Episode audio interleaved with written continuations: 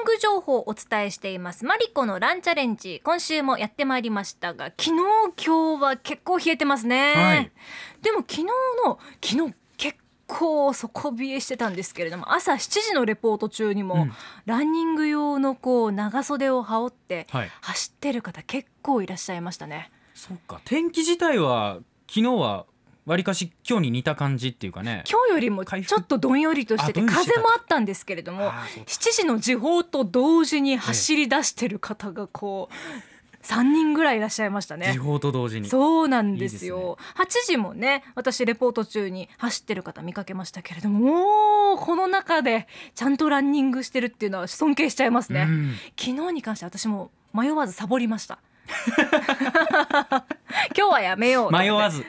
迷わずっていうのが潔いと思いまねす、え。今日も寒いのではい。どうしようかなと思ってる方いらっしゃると思いますが、寒い日のランニングのポイントお伝えしたいと思います。寒い日のランニングで気をつけたいことがあるんですね、はい。寒いと一言で言っても沖縄の寒さと県外の寒さの中で運動するっていうのは環境の違いだったり体への影響っていうのはそれぞれあるかと思いますが、うん。全ての地域でこれを抑えてもらったらというものを紹介したいと思います、はい。まず気をつけることとしては寒い日に運動する際のポイント。体を温めてから外に出ることうん。なんだそうですよ、運動やダイエットの専門のサイトの情報を見てみたんですが寒さによって交感神経が緊張して血管がこう収縮することで血圧が上がりやすくなるんだそうです、はい。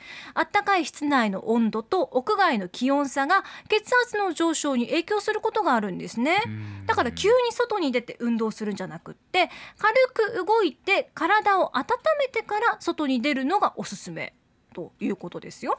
ストレッチとかそういうことでそうなんですよね。温めようってことですそう、よねはい。心臓に負担をかけないようにするということなんです、そして血圧が高いという方は運動前に血圧を測って血圧が高い時には運動する環境だったり内容を変更するなどちょっと気をつけてもらえたらなと思ってます、うん。私も室内でまず体を少し動かして準備運動をして温まってから外に出てまた少し体を動かすようにしてるんですよね、はい。その方がこう外に出た時の最初の寒ーっていうのは和らぐなっていうのは、そうですね、うん、あと肌で感じます。怪我の防止とかにもねそうですよね。つながりますし、あと寒い日に運動するといいポイントっていうのもあって、はい。エネルギーの消費がアップするんですよね。こう体が温度を下げないようにって冬ってもともとエネルギーを使ってこう体温を上げるじゃないですか、えだからもともとエネルギー使いやすい状態の中で運動をするとより効果が出やすいシーズンというふうにも言われています。まあ走りやすいですからね今日みたいに空気が乾燥してると汗がこう乾いて飛んでいくので、快適に走れるんじゃないかなというふうに感じました。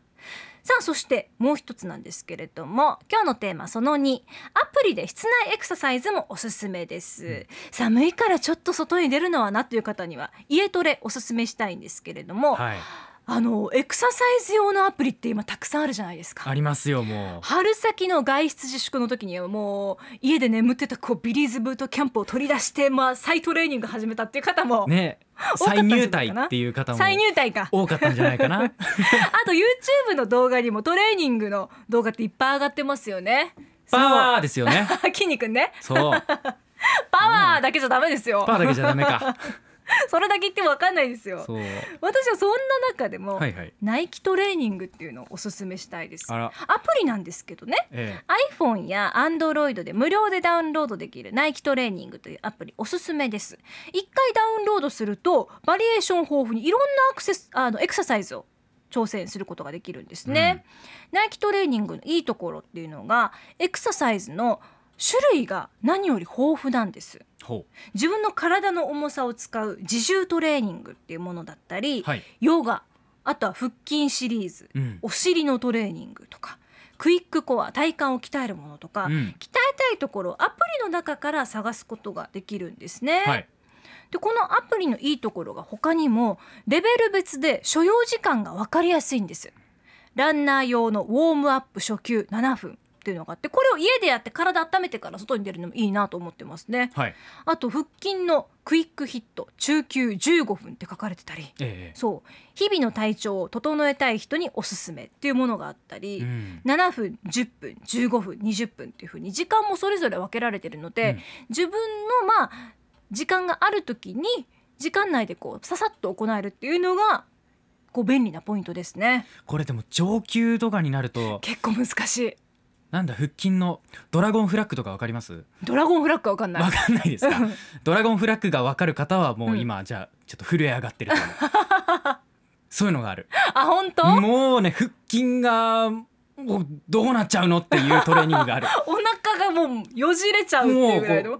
一発で割れるんじゃないかって思うくらい負荷がかかるトレーニングがあります、はいそうそう私は初級中級の方をこううろうろしてるんですけれども。面白いですねこれね。うん、チャレンジしたい動画をタップしたらええ。インストラクターの動く動画を見て音声もまた別で聞きながらエクササイズができるんですね。あと何秒とか。いいですよね。姿勢がいいからまた。またねわかりやすい。ナイキのこのエクササイズウェアが可愛いいのがそうですよね。ポイントなんですね。買いたくなっちゃう。ちゃっかり宣伝そううまくできてんなゃるなっていう感じはありますね。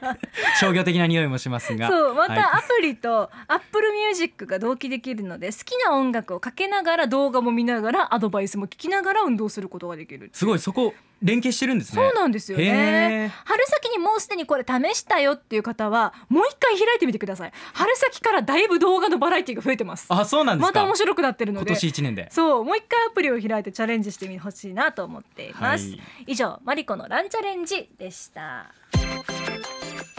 アップのポッドキャストを最後までお聞きいただきありがとうございました。生放送は平日朝7時から FM921 AM738 RBC ハイラジオ。県外からはラジコですお楽しみください。